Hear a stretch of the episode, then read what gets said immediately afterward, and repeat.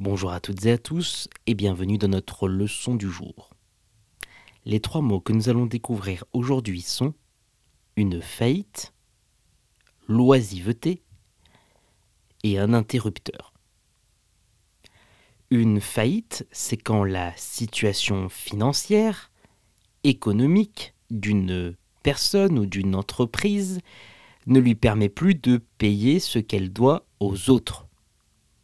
Il ou elle n'a plus assez d'argent et en doit même de l'argent aux autres, à tel point qu'elle ne peut plus continuer de payer ses factures, mais également les dettes qu'elle a, ce qu'elle peut devoir à d'autres personnes, d'autres entreprises. On peut dire, son entreprise est en faillite. Ils ont dû licencier tout le monde. Son entreprise est en faillite.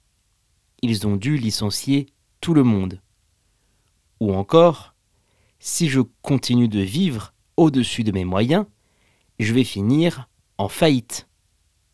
Si je continue de vivre au-dessus de mes moyens, je vais finir en faillite. L'oisiveté, c'est le fait de ne rien faire, d'être constamment inactif, sans activité.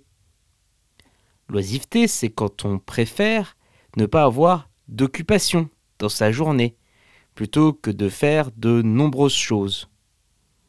On peut dire, à cause de son oisiveté, il commence à s'ennuyer. À cause de son oisiveté, il commence à s'ennuyer. Ou encore, l'oisiveté l'empêche de trouver du travail.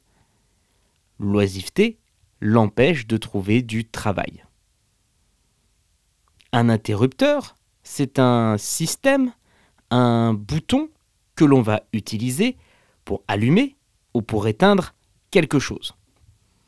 Un interrupteur, c'est souvent lié à quelque chose d'électrique, comme un appareil électroménager ou encore à de la lumière.